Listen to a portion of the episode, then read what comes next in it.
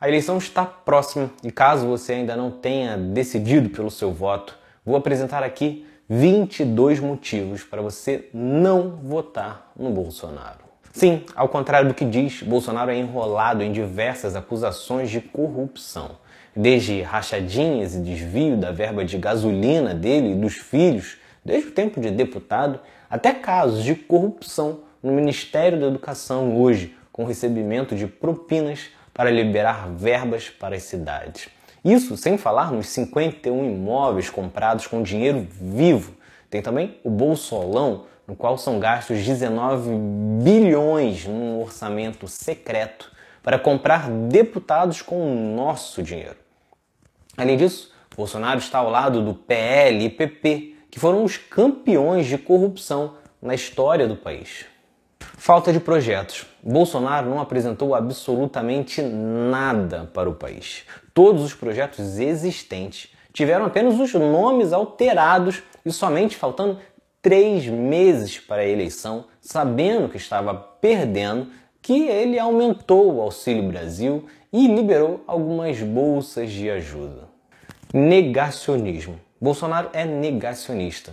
Claro que o mais chocante é o negacionismo com a ciência, mas Bolsonaro discorda de estudos sobre o clima, relatórios sobre o desmatamento, estatísticas da fome no Brasil e tudo o que é informação que não favoreça a ele, simplesmente porque ele quer. Descaso com as vidas. Falar de Bolsonaro na pandemia é clichê. Ele foi absolutamente tudo o que um líder político não deveria ser. A função dele era orientar a população e não fazer piada sobre a pandemia, era incentivar a vacinação e não colocar em dúvida e nem atrasar a mesma. A vacinação começou em dezembro em outros países. Aqui começou com um mês de atraso, mas com pouquíssimas doses, porque ele ignorou os e-mails da Pfizer, atrasando a vacinação de muitas faixas de idade. Intolerância. Bolsonaro é intolerante a tudo o que não se encaixa num padrão dele. Você pode julgar se algo é certo ou errado, mas a função de um presidente é governar para todos. Salário sem valorização. Bolsonaro passou quatro anos sem dar aumento do salário mínimo acima da inflação. Ou seja, o reajuste anual que você tem basicamente é para repor a perda econômica com o aumento dos preços no mercado. Logo, você não consegue ampliar o seu consumo. Gasolina em dólar. Bolsonaro e seus apoiadores insistem que você paga mais caro na gasolina por causa da pandemia, da guerra, dos governadores, do preço do petróleo no exterior e faz comparação com alguns países europeus. Só que Bolsonaro escolhe comparar com países que não extraem petróleo, logo precisam pagar pelo preço de importação, diferente do Brasil, que poderia produzir e refinar tudo aqui. Logo, o brasileiro tem que pagar pelo custo de produção em reais, não pelo preço em dólar no exterior, que só serve para gerar lucros maiores aos acionistas da Petrobras. Inflação. Qualquer pessoa que vai no mercado sabe que o país volta a conviver com uma grave inflação. Em 2021, o Brasil teve a terceira maior inflação do G20, com aumento de 10%.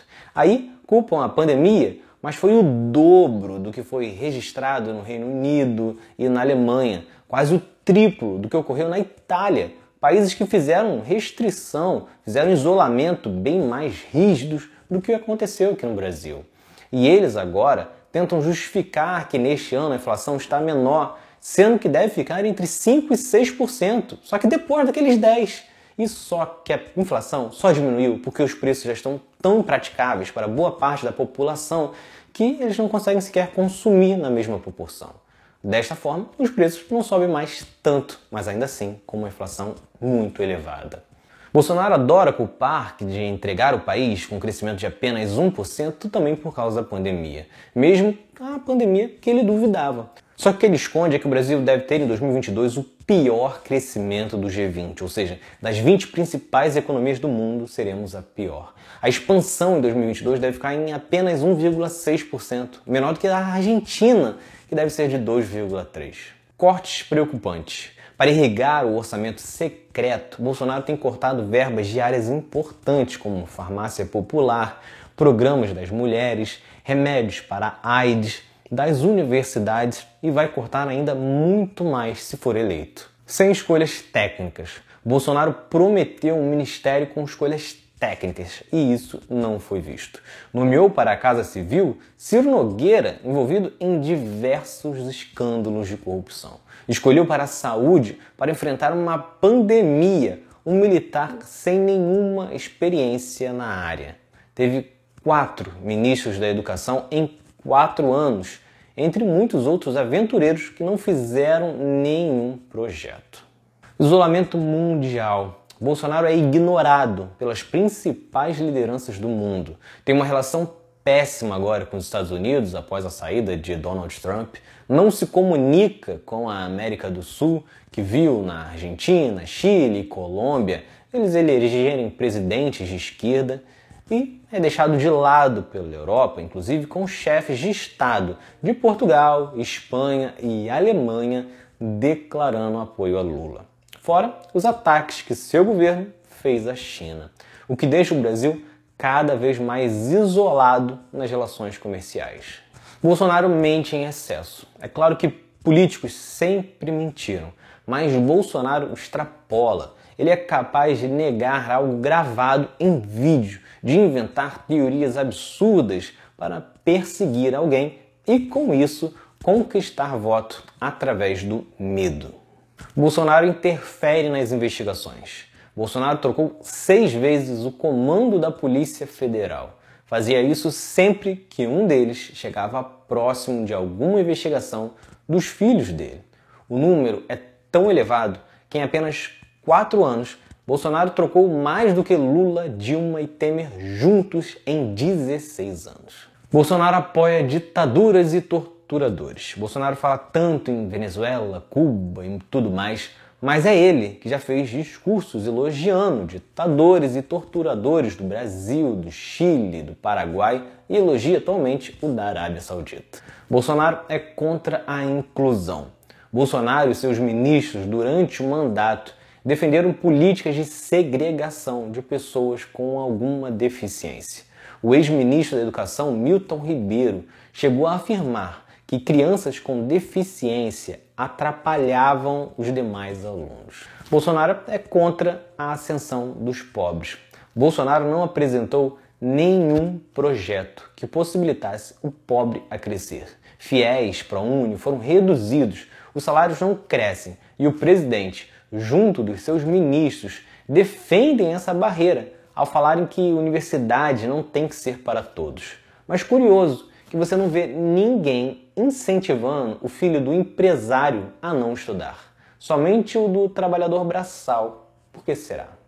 E sem contar a fala do ministro né, da Economia, Paulo Guedes, que criticou que até a empregada doméstica estava indo para a Disney como se a empregada não tivesse esse direito. Bolsonaro é contra os direitos dos trabalhadores. Quando deputado, Bolsonaro votou contra o direito das empregadas domésticas e hoje segue como crítico aos direitos.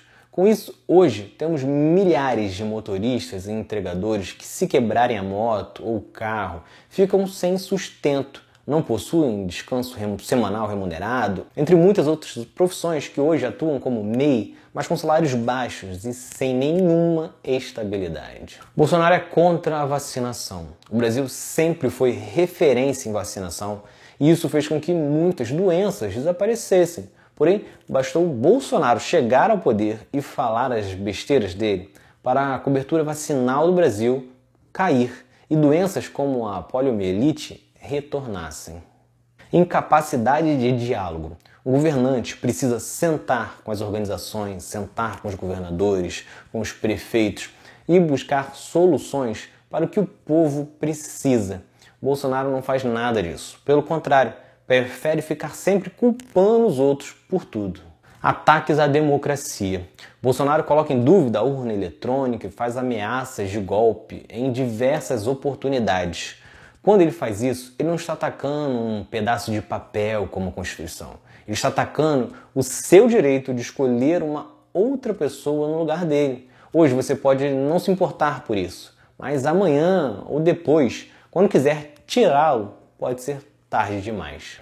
Descaso com a fome. O combate à fome nunca foi uma prioridade do governo Bolsonaro. Ele, inclusive, nega que ela existe. Quando deputado, ele foi contra o Bolsa Família. Na pandemia, queria dar um auxílio de apenas 200 reais. E agora fez um decreto do Auxílio Brasil que o valor de 600 reais só dura até dezembro. Paralelo a isso, liberou empréstimos consignados a juros altos. Desta forma, ano que vem, as pessoas, além de verem reduzir de 600 para 400 reais, ainda poderão estar com 100 ou 200 reais comprometidos para o pagamento deste empréstimo. Portanto, você pode até não gostar do Lula, mas Bolsonaro não pode ficar mais na presidência do Brasil.